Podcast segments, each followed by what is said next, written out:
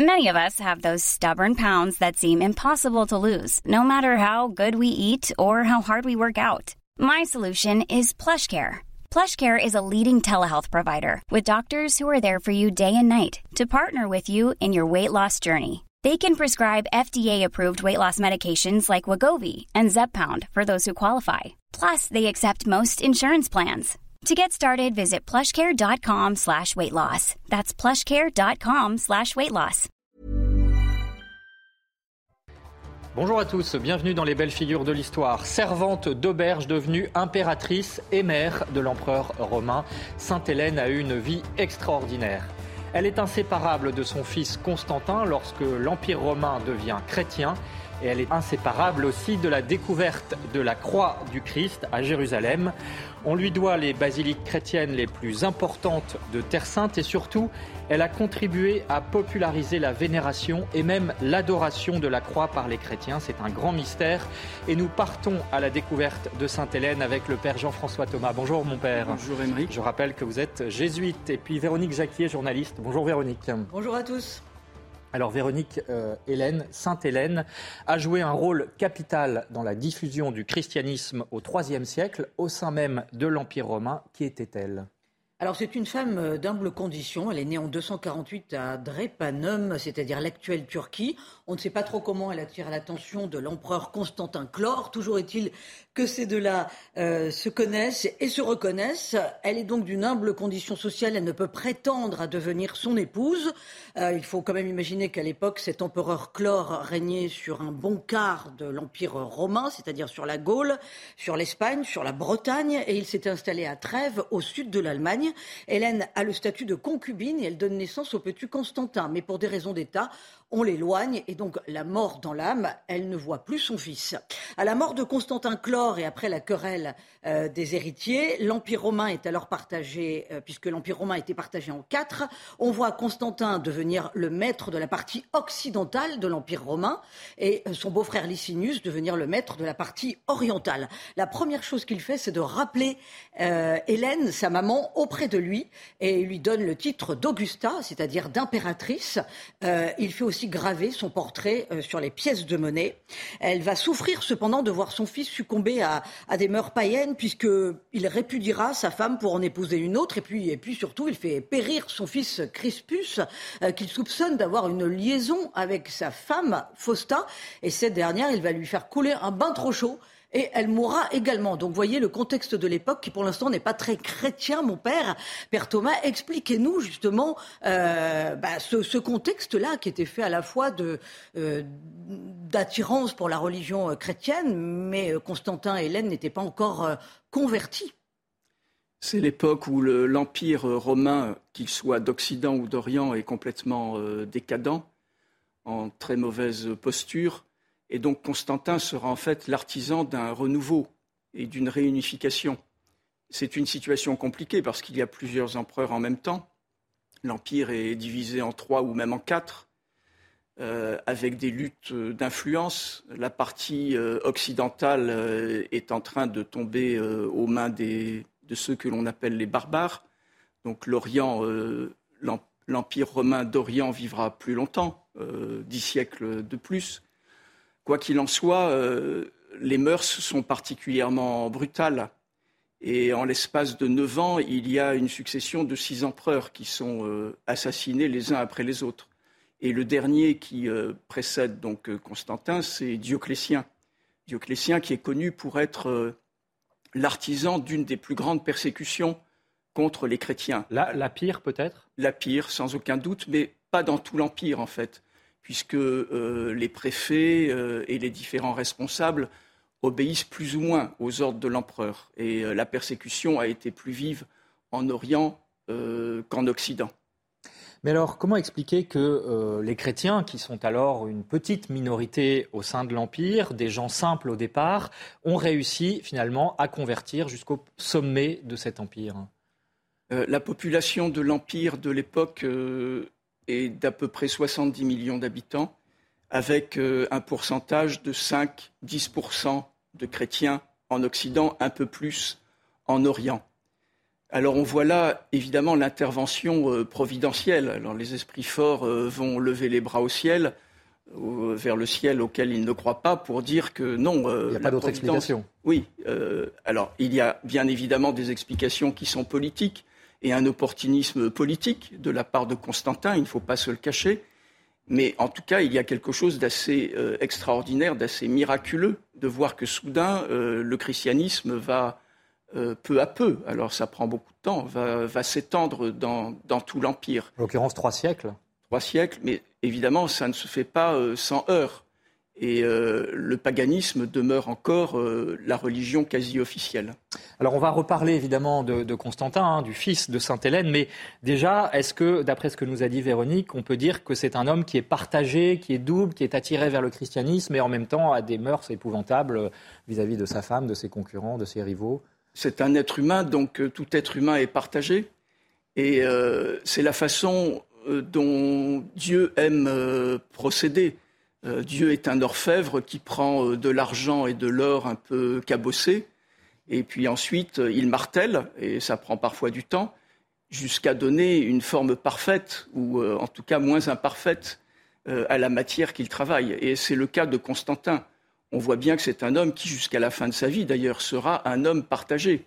Peut-on dire qu'il était totalement chrétien à la fin de sa vie? Certes non. Il a gardé euh, d'ailleurs de l'Empire romain le titre, par exemple, de pontife euh, suprême. Après sa mort, il sera divinisé comme euh, les autres empereurs. mais en même temps, évidemment, il est attiré par le christianisme, par le Dieu unique, trinitaire et unique, parce que déjà dans l'Empire romain de cette époque, la croyance païenne était la croyance en un Dieu soleil, en un Dieu unique. Donc euh, le pas à franchir euh, n'était pas tout de même euh, traversé une préparation, on peut dire, effectivement, à cette conversion. Alors, on va revenir sur ces différents éléments avec Constantin, mais aussi avec Sainte-Hélène, bien sûr, avec un épisode très important, Véronique, c'est que Sainte-Hélène est connue pour avoir découvert à Jérusalem les morceaux de la vraie croix du Christ. Elle se rend en Terre Sainte en 326, c'est-à-dire que nous sommes euh, bien après l'édit de Milan qui date de 313, un édit de tolérance hein, envers les chrétiens institué donc par l'empereur Constantin. Et c'est donc muni des pouvoirs de son fils qu'elle se rend en Terre Sainte euh, pour euh, chercher les reliques euh, de ce qui avait trait à la vie du Christ, mais aussi parce qu'elle se rend compte qu'elle découvre une terre en ruine après l'occupation romaine, avec bien des temples païens, et elle se dit mais où sont donc les traces du christianisme? Donc il n'y avait pas beaucoup de chrétiens à l'époque à Jérusalem, mais quelques familles juives qui connaissaient encore l'emplacement du calvaire et donc l'endroit où le Christ avait été crucifié. Alors que se passe-t-il? Elle demande justement à ces familles juives de l'aider à faire des fouilles. Elle fouille le site et trois croix sont découvertes celle de Jésus et celle du bon et du mauvais larron crucifié avec lui. Alors selon la tradition, elle a trouvé bien d'autres reliques. Hein. L'écriteau de la croix où était inscrit Jésus le Nazaréen, roi des Juifs, les clous enfoncés dans les mains et les pieds de Jésus, euh, sa couronne euh, d'épines, sa tunique. Euh, Père Thomas, ensuite Sainte Hélène fait construire trois églises sur le lieu du Saint-Sépulcre à Jérusalem, c'est-à-dire sur le lieu du Calvaire, au Jardin des Oliviers, où le Christ a souffert sa passion euh, et euh, sur le lieu de la naissance du Christ à Bethléem. Et elle devient finalement l'héroïne du monde chrétien en mettant à l'honneur les lieux saints. Euh, Sainte Hélène, présentée de cette façon, évidemment, apparaît comme une femme parfaite, mais elle ne l'était pas. Elle était un elle non plus. Elle non plus, comme elle était comme Constantin, donc elle était encore tiraillée par par bien des choses. Et son pèlerinage son dit pèlerinage en Terre Sainte et avait aussi un but euh, qui était politique euh, pour euh, rallier cette partie de l'Empire à, Constantin.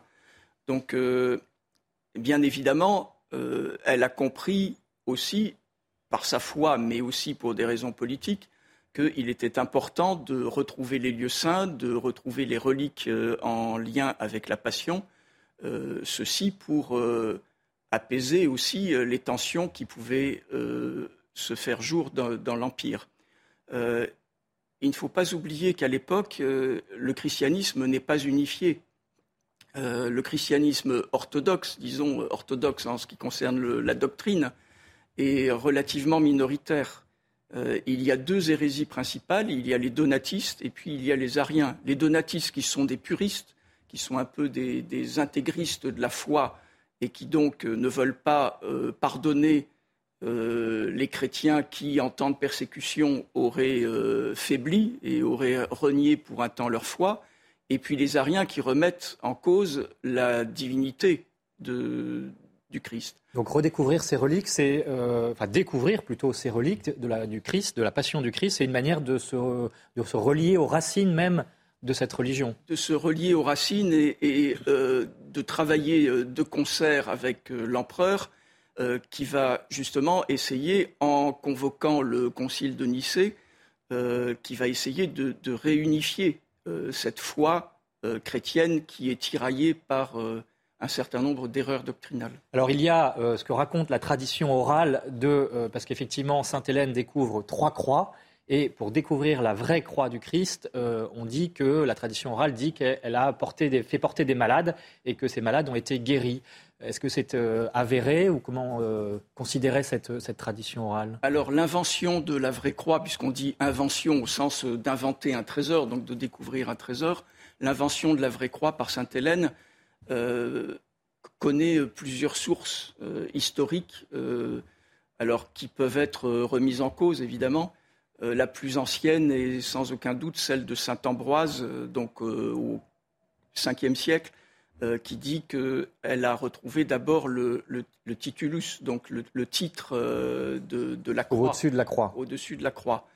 Et à partir de ça, elle a pu reconnaître la vraie croix. Mais il y a aussi, en effet, cette tradition, alors un peu plus euh, moins ancienne, euh, qui apparaît deux siècles plus tard, et qui dit que euh, au contact, comme elle a retrouvé trois croix, donc la croix de, Jésus et puis la croix des deux larrons, au contact de la croix des deux larrons, la femme mourante, évidemment, est restée dans son état, et au contact de la vraie croix, soudain, elle s'est levée et elle a recouvré la santé. Donc euh, il est fort probable, en effet, qu'il y ait eu aussitôt euh, une multitude de miracles autour de l'invention euh, des reliques de la Passion. Alors, Véronique, revenons à, Constantin et à sa mère, donc Sainte Hélène, puisque effectivement, Constantin, après sa conversion, devient le premier empereur romain d'Occident qui se convertit au christianisme, et il le doit, semble-t-il, à une bataille, la bataille du pont Milvius. Oui, parce que selon les historiens, Constantin se serait converti avant sa mère. Et qu'est-ce qu'il se passe? Alors, la seule date dont on est certain quand on parle de, Constantin et de sa conversion au christianisme, c'est le baptême qu'il a demandé à recevoir sur euh, son lit de mort, enfin, juste avant sa mort. En 337, euh, les hommes publics souvent se faisaient baptiser sur leur lit de mort, euh, alors qu'ils étaient chrétiens depuis longtemps. Pourquoi? Parce que pour eux, c'était un moyen d'effacer leurs fautes hein, et de gagner ainsi le paradis. Alors, le reste tient à la tradition et à la vie de Constantin il y a euh, Saint Ambroise, vous l'avez dit, mon père, mais il y a aussi euh, Eusèbe de Césarée, un contemporain euh, de Constantin qui était historien et évêque. Et ce fameux Eusèbe de Césarée raconte qu'en 312, le 28 octobre, juste avant la bataille du pont Milvius pour la prise de Rome, il y a donc une bataille que Constantin doit mener face à Maxence, qui à l'époque est le maître de l'Italie. et Constantin, avant cette bataille, voit dans le ciel un signe, un signe d'ailleurs qu'il ne sait pas interpréter. Il voit une, comme une croix avec cette inscription, par ce signe, tu vaincras. Euh, donc il n'aurait pas compris tout de suite de quoi il s'agissait, mais il demande à ses hommes euh, de porter un étendard avec ce signe.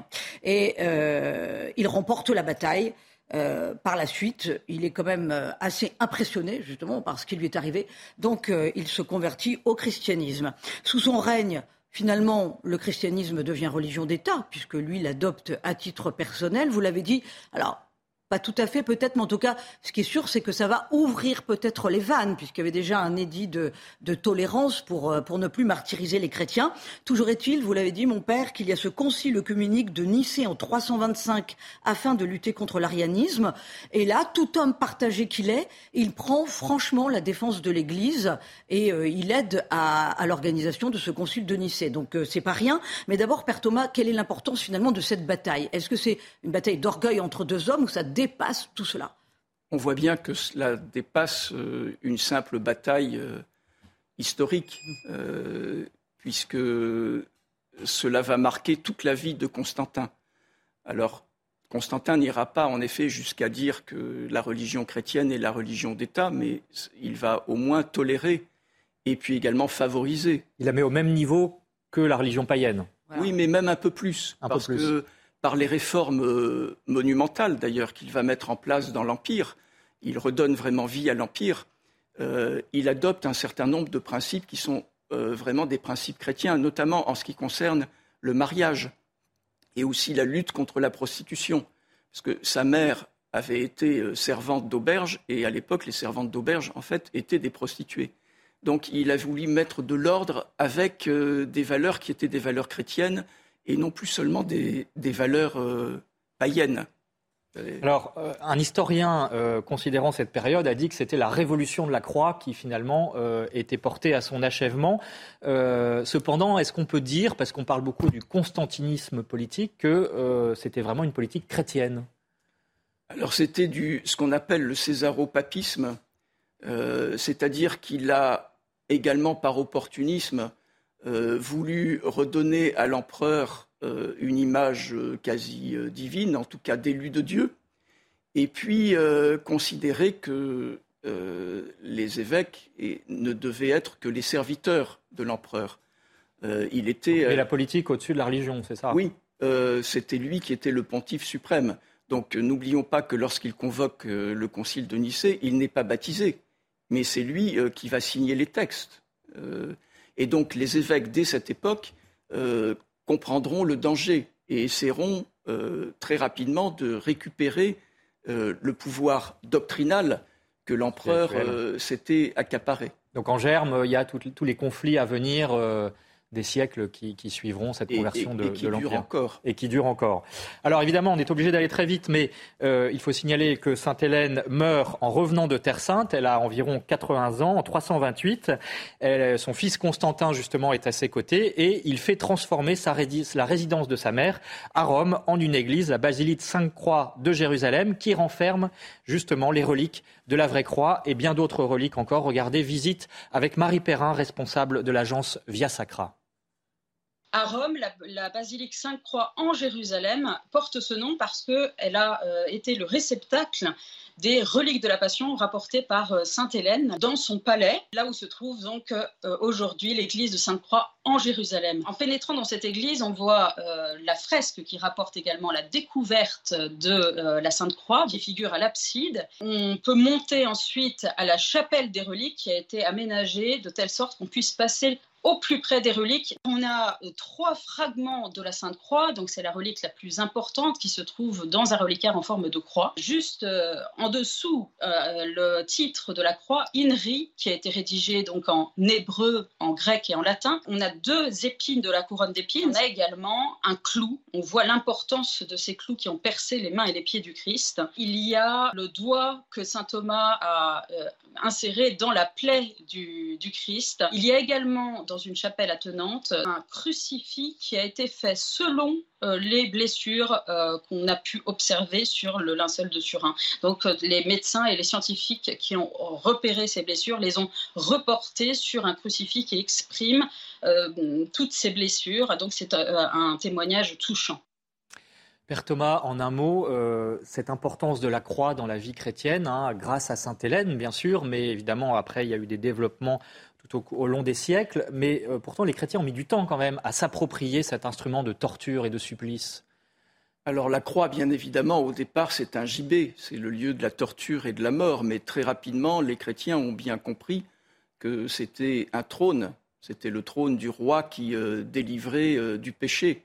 Et la croix a tout de suite été vue, donc au temps de Constantin, comme la croix glorieuse et non pas la croix qui est sujet de, de tristesse et d'horreur. Et de moquerie aussi. Euh. Et de moquerie. Euh, la croix, c'est vraiment le, euh, le piédestal du salut. Donc il y a un retournement en fait d'un instrument de supplice, ça devient un instrument de salut. Oui, et surtout à partir de l'invention de la Sainte Croix par, à partir de Sainte Hélène, en fait.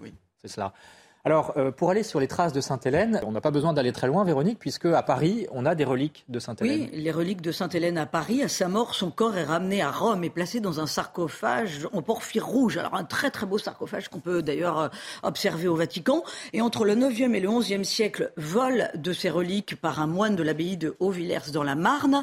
À la Révolution, elles sont sauvées, ces reliques, en étant transférées dans la crypte de l'église Saint-Leu-Saint-Gilles qui se trouve rue Saint-Denis à Paris. Euh, elles y sont toujours. Elles y sont toujours ces reliques. Vous pouvez aller dans la crypte euh, les vénérer. Euh, une partie, cela dit, est repartie au sein de l'église de Haut-Villers puisqu'en 1823, le prêtre et les paroissiens ont demandé à récupérer des reliques. notez que le chef, c'est-à-dire la tête de Sainte-Hélène, se trouve dans la crypte de la cathédrale de Trèves en Allemagne. Pourquoi Trèves? Puisque je vous ai dit au début de l'émission que c'est là que l'empereur Constantin avait euh, son premier palais, évidemment, avant de s'installer à Rome. Et puis n'oublions pas que l'empereur Constantin, c'est celui qui a fondé Constantinople en 330. Voilà pour les lieux marqués par Sainte-Hélène et Constantin.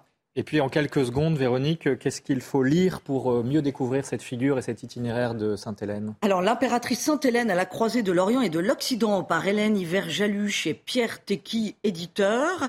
Il y a aussi euh, l'impératrice Hélène et la Sainte Croix euh, par Morissette Vialandru avec des illustrations de Anne-Sophie Droulers. C'est toujours chez Pierre Tecky. Voilà, vous le voyez, c'est bien entendu pour les enfants. Et puis donc sur Constantin, Constantin le grand empereur romain, empereur chrétien, c'est par Pierre Maralval qui est un professeur émérite à la Sorbonne, qui est un grand connaisseur de Constantin. Il a travaillé notamment sur les lettres et les discours de Constantin, et c'est aux éditions Talendier. Alors sans oublier bien entendu puis, voilà, les saints. qui parle toutes les semaines de la vie des saints et euh, cette année qui vous euh, cette, euh, cette semaine pardon qui vous propose un regard chrétien sur la question du poids de la population sur notre planète. C'est à retrouver de toute façon pour la vie des saints sur france-catholique.fr. Merci Véronique, merci Père Thomas de nous avoir fait découvrir cette figure de Sainte Hélène, Sainte Hélène qui est fêtée le 18 août, qui est la patronne des teinturiers, des marchands de clous et des aiguilles, on comprend pourquoi, et aussi la patronne des archéologues pour les Grecs orthodoxes et puis le dicton euh, de la semaine pour terminer, inspiré de Sainte-Hélène. Vigneron qui prie Sainte-Hélène ne perd pas sa peine. Voilà, merci beaucoup d'avoir suivi cette belle figure de l'histoire avec Sainte-Hélène et à bientôt pour une autre belle figure.